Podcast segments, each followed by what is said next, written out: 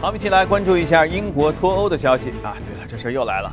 英国新任外交部长鲍里斯·约翰逊啊，那个头发爆炸头的哥们儿，周四在接受英国媒体采访时就表示了，英国政府计划呀，二零一七年年初开始启动脱欧的谈判，就是要过完这个圣诞节再说。这是英国内阁成员就脱欧时间表公开做出的，迄今为止算是比较清晰的一个表态。此前呢，虽然英国政府说今年年底之前不会启动谈判，但是却没有说何时会启动，表明具体日程。英国一旦启动里斯本条约第五十条条款，就必须在两年之内就要完成脱欧的谈判。约翰逊认为谈判很可能不需要两年，他预测英国可能会在欧盟达成自由贸易协定以及欧洲接纳英国金融服务业进入的一些协议。欧佩克非正式会谈下周就要开始了，市场越来越觉得这次动产说不定啊真能成。据彭博社的消息说，素有分歧的欧佩克两大成员国沙特和伊朗正在维也纳自己会面，为下周欧佩克国家与俄罗斯的非正式会谈就做准备。目前呢，两国还没有达成一致。一直希望增产的伊拉克也表态，在下周会议之前会达成动产协议，从而支撑油价。俄罗斯方面也释放出了支持限产的言论，不过目前华尔街主流预测还不是很看好下周的欧佩克等产油国的会谈。彭博调查显示，有二十三位分析师，也他们当中呢只有两个人预计说下周会谈可能能达成协议。俄罗斯总理梅德韦杰夫在二十二号的《经济问题》杂志刊登的文章当中指出，俄罗斯已经具备了保持宏观经济稳定的基础。梅德韦杰夫在题为《俄罗斯社会经济发展新趋势》的文章中指出，俄罗斯财政收入虽然有所减少，但能够应对外部环境带来的挑战。而且重要的是，俄罗斯财政结构正在发生改变，财政收入的百分之六十来自非石油天然气领域，这说明俄罗斯经济转型获得了成功。梅德韦杰夫说，二零一四年底时，很多人预测俄罗斯经济会崩溃。预测俄罗斯会出现不可控的财政危机，卢布会长期贬值，会陷入长期通货膨胀，工业生产会持续衰退等。但面对危机，俄罗斯政府采取了正确的应对措施，其中最主要的是改变经济增长结构。俄罗斯经济改革的效果比预期的要好，经济发展不可控的局面没有出现。自2014年3月以来，西方对俄罗斯制裁和国际油价持续下跌，使俄经济遭受了严重危机。两年多以来，俄罗斯逐步调整相关政策，经济对外部环境的适应力逐步加强，宏观经济也呈现出企稳迹象。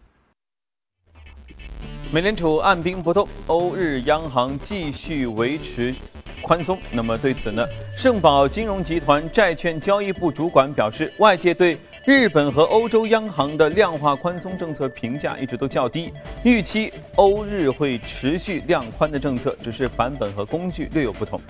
他认为，目前两家央行的量宽成效都低于预期，其中一个主因是油价曾经急跌到每桶二十七美元，这严重打击了市场的情绪。否则，相关政策已经奏效了。应该。Actually, I am um, different in my opinion, um, both for Bank of Japan and for the European Central Bank. I think that it is uh, a vital instrument, together with other instruments, that they they have the QE and the QQE. I think we have we have we would have been in a whole different place if we didn't have the last drop in oil price down to 27. Remember at that time things began to look quite nice. So if we didn't have that drop, I actually think today we would have seen that both QE from Japan and Europe would have worked. 提及日元走势，法斯多称，目前日元过于强势，这令日本央行担心。他表示，虽然自己或日本央行也没有实际的解决方法，但唯一出路是创新。Especially Bank of Japan, it's it's I would say they they they have they have options left, but I fully agree that right now uh, the yen is outside their comfort zone, if if you ask me. But that's also uh, that's also a big uh, thing because on the other side you have the Fed who who do not want to raise the rates and potentially strengthen the dollar. So, uh, so you have a bit of a competition going on, right? 美联储按兵不动，周四全球金融市场可谓是一片欢腾，跟过节似的。交易员蜂拥进入股市啊、债券啊、商品市场啊，推动各种资产都往上扬。美股、美债、原油、黄金都一起涨，纳指连续第二天创下了收盘的新高，道指也是上涨近百点。欧元区债券创下英国退欧以来的最佳表现，美元则是下挫。那么新兴市场表现也都挺好。美元疲软还推动了大宗商品价格的上涨，彭博大宗商品指数创下一个月以来最长的连涨。瞧，不加息大家多好啊！美油已经升至两周的新高了，突破四十六美元。呃，期金则是站上了一千三百四十的关口。亚太股市周四也是普涨，部分新兴市场货币走强。市场人士表示，目前各界对于资金将从新兴市场外流的担忧在进一步的下滑，所以新兴市场部分资产有望重新受到青睐。花旗最新的报告显示，将会增持新兴市场的资产，主要是亚洲以及拉丁美洲的债券，同时也会增持黄金，以对冲波动性。汇丰银行则是看好了部分高收益的货币以及拥有经常账户盈余的低收益的货币。好，浏览完宏观方面，我们看一下隔夜美股收盘之后的表现。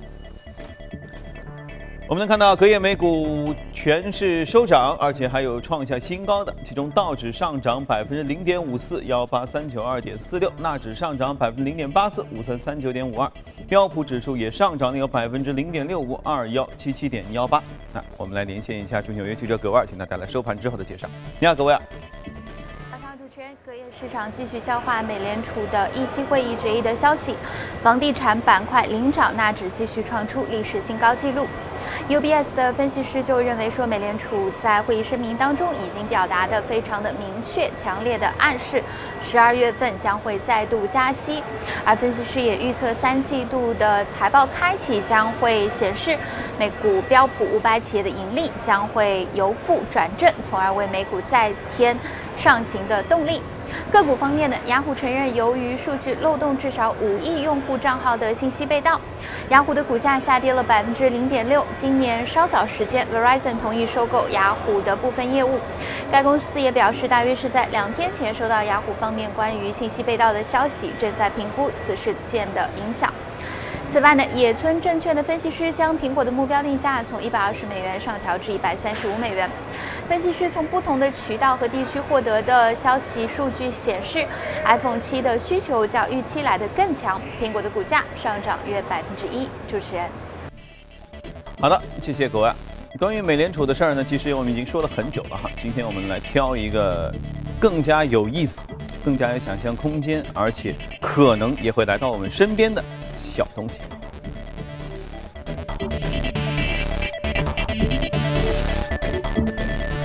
当中是我们的评论员马一群。嗯，虽然我说这个加息就重点不说了哈，但是接下来是我代表一些我个人的提问吧，是吧？呃，九月不加了，他们会。就是规定说的，就是一定是十二月下次再讨论嘛？就中间十月、十一月不会冷不丁的要来突然间美联储加一下？我觉得可能性确实是不大。嗯，而且原来大家主要的关注点就是十二月份这次会不会能能能够加得了？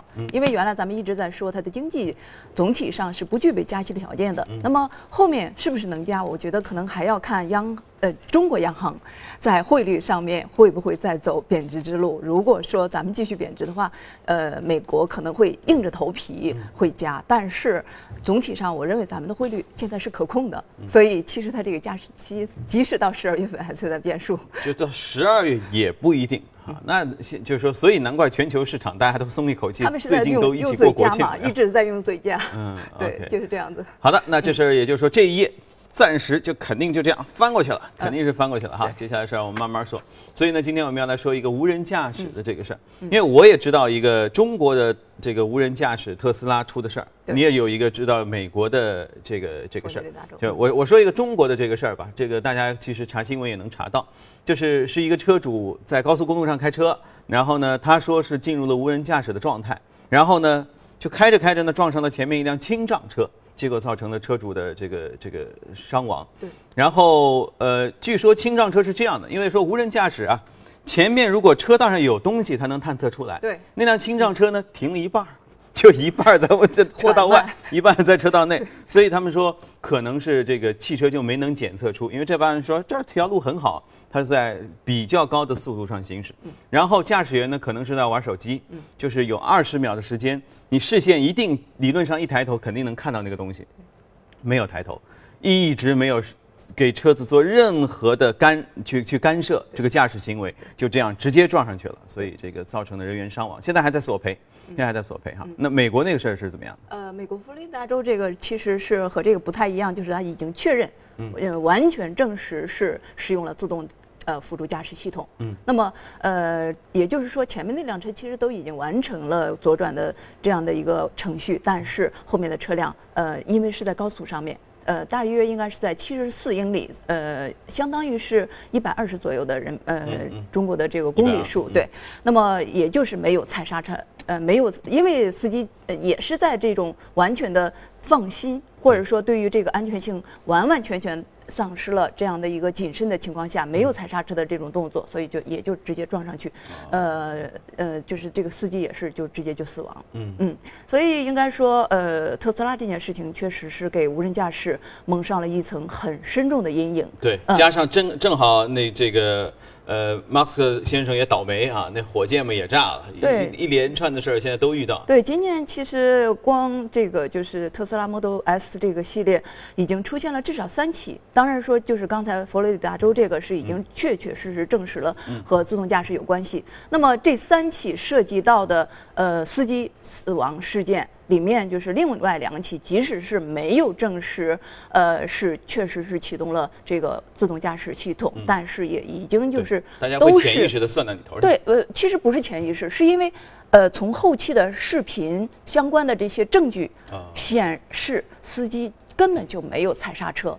正常来说，你你也开很多年车，我也开很多年车，肯定会刹。对，就是从一个有经验的一个可以说是老司机这种来说，嗯那么往往这种的事故是发生在电光石火间，对基本上就要包括你要要有非常明显的这种很有超前的这种嗯对于事故的判断能力和快速反应能力。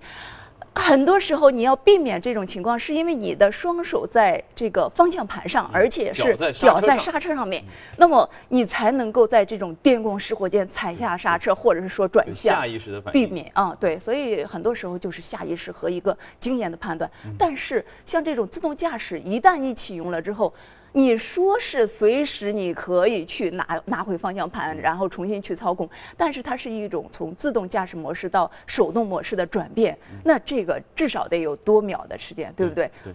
但是刚才咱们说的是，往往要以秒计，特别是在高速上。万一死机了呢？啊，这个就是真的很难说的事情，对吧？既然你没有保持这种完全的谨慎，还有你刚才提到的韩南这件事情，就是他一直在玩手机，对，这种情况的话很难，或者说大概率的，基本就不能避免车祸的发生。嗯，那照我们说了这么多，这个开场之后，优步在美国推行的无人驾驶的出租车这事儿到底靠不靠谱啊？嗯，我想可能很多人确实是有点不太敢做，因为，呃，优步这件事情是这样子：十四号的时候呢，呃，它启用了在美国的宾夕法尼亚州的匹兹堡市的一个正式的这种无人驾驶车辆的上路试运行，涉及到了四辆福优生的车型，也就是福特的车型。那么里面呢，其实就是它也是为了保证安全，有多个摄像头，比原来还要增加的更多，而且就是呃会有更多的涉及到雷达和传感器的这样一些探测的设备。那么同时还配备两个工程师，一个是呃随时准备接手来手动操控，另外一个监视汽车的这样的一个动态。不是说打开那个车子出租车一拉车门，里面一个人都没有，一拉一拉车门里面都是人。对。说哎来啊来啊啊，这不是无人驾驶吗？对对对，对我们都不在。对他只能是说上路了，完了之后，哎，司机那两个手都没有在方向盘上面，后面的乘客可能会有一些疑问，因为前面坐了两个人嘛，他只能坐坐在后面。那么这样一来的话，他就会说啊，怎么你们那个不不用那个，然后就告诉他应该是无人驾驶，但是这个真的是离绝对的这个呃无人的状态的这种驾驶呃离得还很远对，特别是因为呃特斯拉这件事情了之后呢，美国的很多的民众其实对这件事情可以认为是有阴影的，对。这种阴影可能短时间也是挥之不去的。所以最新的调查的数据显示出来，至少有百分之二三的美国的民众是拒绝无人驾驶的达成的，所以应该说优步可能也会面临比较长期的这样的一个对客户的安全性的这样的一个引导。嗯，所以从这个角度上来说，虽然无人驾驶是一个挺不错的、有想象力的概念，但是由于出了这些事儿，而且优步实际上说是开始这个试无人驾驶的出租车，实际上。还比较初级阶段哈，还有大量工程师，一堆人都在车上，呃，既解决你的心理的问题，他们也要收集数据啊，对，来解决一些特别的突发的事件。对，其实就是主要就是刚才提到特斯拉这件阴影的事件，或者说多起的这些事件，对于民众的这种心理层面的影响，确实是负面的非常的多。因为刚才提到三起事件，另外一起是在荷兰发生的。因为荷兰这件事情之前呢，呃，荷兰在内，包括德国在内，是对于呃，就是特斯拉的这个 Autopilot 的呃测试系统已经是通过了，也就是呃，他们同意，同时认定它是安全的，所以能够在欧洲去销售和使用。所以呃，既然这件事情被怀疑和无人驾驶有关系，所以其实德国在内，特别是德国，已经是对于前期的这样的一个认可，呃，有一个回退、回撤的动作，认为说这件对，就是说这件事情呢，我之前我呃就是以为，或者是说呃，我觉得如果当时没有批准他。就是更好的一种选择，其实就是一种呃，在在在言论上面自己的一种呃，对于原来的一种前期的检讨，对对。所以呃，这件事情了之后呢，呃，在欧洲肯定就是特斯拉会受到比较大的影响。那么中国事件发生之后呢，呃，就是因为死者高亚宁的父亲高俊斌也是对媒体说，他认为因为呃特斯拉没有在宣传上面去。让大家对于相应的安全性保持相应的警戒，所以出现这件事情，所以他启呃启动了一个只有一万元的这样一个赔偿额度的诉讼。OK，其实并不是为的钱，而是从这件事情上引起民众的注意，让特斯拉。尽量在以后的宣传上不要把这个无人驾驶作为对于年轻人的一个卖点。嗯，其实这件事情，我觉得可能如果看过《太阳的后裔》这个电视剧的，都会知道里面有一个镜头，对不对？就是在十三集的时候，这个男二号徐大荣，呃，他我们电视上有啊。呃，对。所以呢？这个吧？啊，不是这，这是广告。嗯，对，好像就是这一个。嗯，因为他那个现代的那个车辆嘛。所以呢，他和女友秀恩爱之前呢，就摁下了这个无人驾驶的一个标识。所以其实，这种韩流或也或者是这种新生代的电视剧，对于年轻人的影响真的是太 潜意识深层的。可以这么玩，太好了。对，所以就是刚才说的，所以引起一些年轻人呃去追逐这样的一些车辆，然后又在后面的驾驶当中呢，忽略了自身的安全。对。呃，忽略了自己真的不管路了，真的啥都不管了。对，那出了事儿找谁呀？对不对？所以其实是风险还是比较的大。所以在这之后呢，一个是特斯拉撤下了这样的一个非常大的在呃它的网站上面涉及到中文网站上无人驾驶的标识。其他的巨头，比如说像奔驰，也是把前期所有涉及到的杂志啊、广告啊、无人驾驶的全部撤掉了，而且要提醒大家，在以后的这个，即使你买了无人驾驶的车辆，也要更为谨慎。对对，要有方向盘。对，好，这个无人驾驶，我们大家都叫旁先是多看少动，我觉得这是一个挺好的策略哈。来，我们去一下广告，广告回来之后继续跟您聊。好的，现在时间我们来看一下昨夜的美股涨幅榜上的情况，看一下移动美股榜。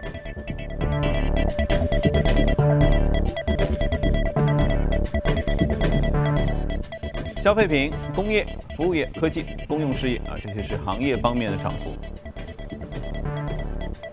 呃，住房建设涨得很高，生物科技、娱乐、博彩、药品和生物科技这些是个股方面的涨幅。今天晚上说，哎，博彩，我们前两天也说过啊，凯撒娱乐只是不是这家。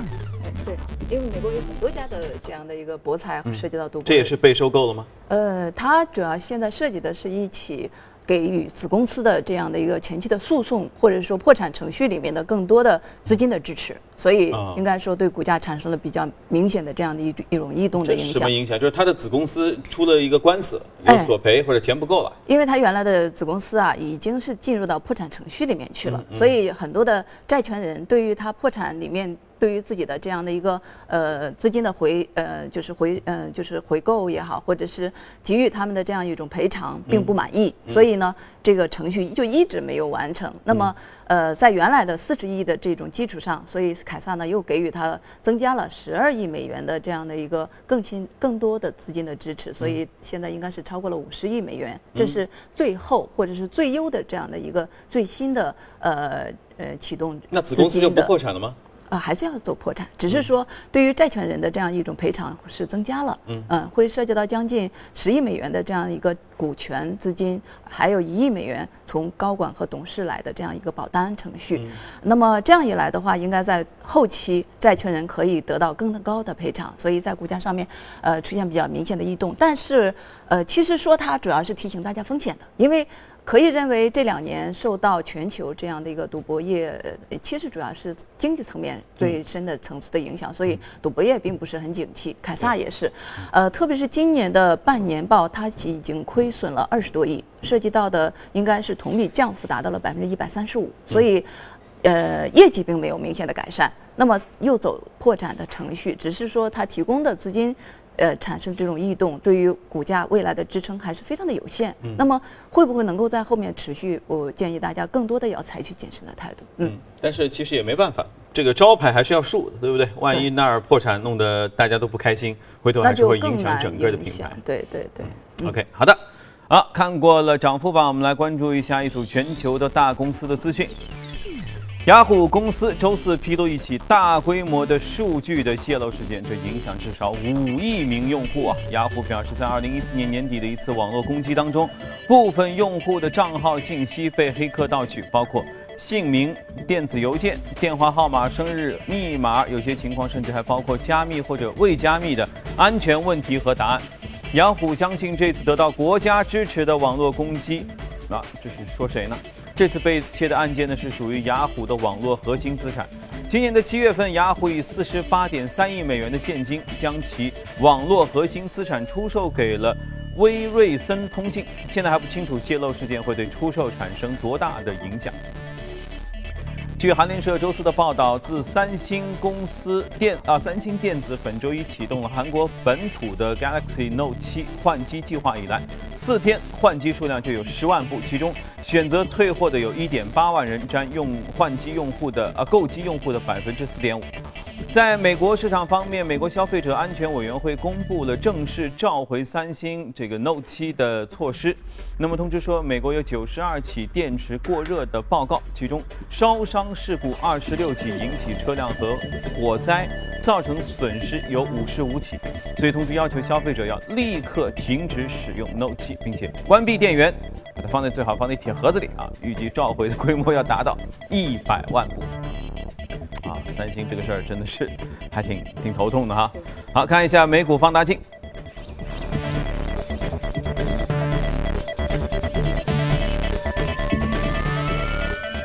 好，时间关系啊，我们得快点说了。这个 NDR 地产及金融服务公司，他们房地产也很好吗？最近？嗯，对，因为这家公司呢，在七月份阶段见顶之后呢，其实是快速的回调了一波，但是现在呢，从它的技术指标来看，已经出现明显的底背离，特别 MACD 的指标。那么目前这种小反弹预期呢，应该能够持续一点。呃，所以呢，后面建议大家可以适度的去关注一下，只是说，因为呃，总体我们地产在中美这样一种联动上面看到的，就是美国的联动相对比还是偏弱一点。呃，既然就是美股这边还存在能不能持续的这样一种不确定的预期，所以我们同样的也在 A 股层面上建议大家要保持适度的谨慎，特别是对于前期的一些举牌性质的这样的一些个股，因为呃，我们知道最近保监会开始查万能险，所以很多的资金有可能会从。举牌类的资呃这样的一些地产股里面出来，那么所涉及的就是很多的资金可能会跟随。呃，对于很多的在高位的地产股是不太有利的，在这样的一个层面上，建议大家对这样的个股采取比较谨慎的态度。短期呢，其实还是在小反弹的过程当中的。对，昨天不是地产又领头了吗？哎，对，每次其实现在就是这样子，所以地产对于目前的这个指数形成比较正面的这样的一种影响，但是呢，呃，这个反弹的高度，还有就是个股的这样的一种风险性，还是需要适度的去注意到的。也就是说，大家在这个看到短期热度的同时，要有一个长远的规划。对啊，见好就收啊，这是我们今天送给大家四个字啊，送了很多字了，多看少动之类。好，这个哇，最后要看一段很可爱的东西，是这是一个爱二胎概念哈。二十二号，一只可爱的王企鹅，就企鹅啊，就大个儿那种，在奥地利的美泉宫动物园现身。要知道，这是它降生就生孩子四周之后呢，企鹅幼崽第一次和公众见面。呃，八点之前来看看小企鹅的样子。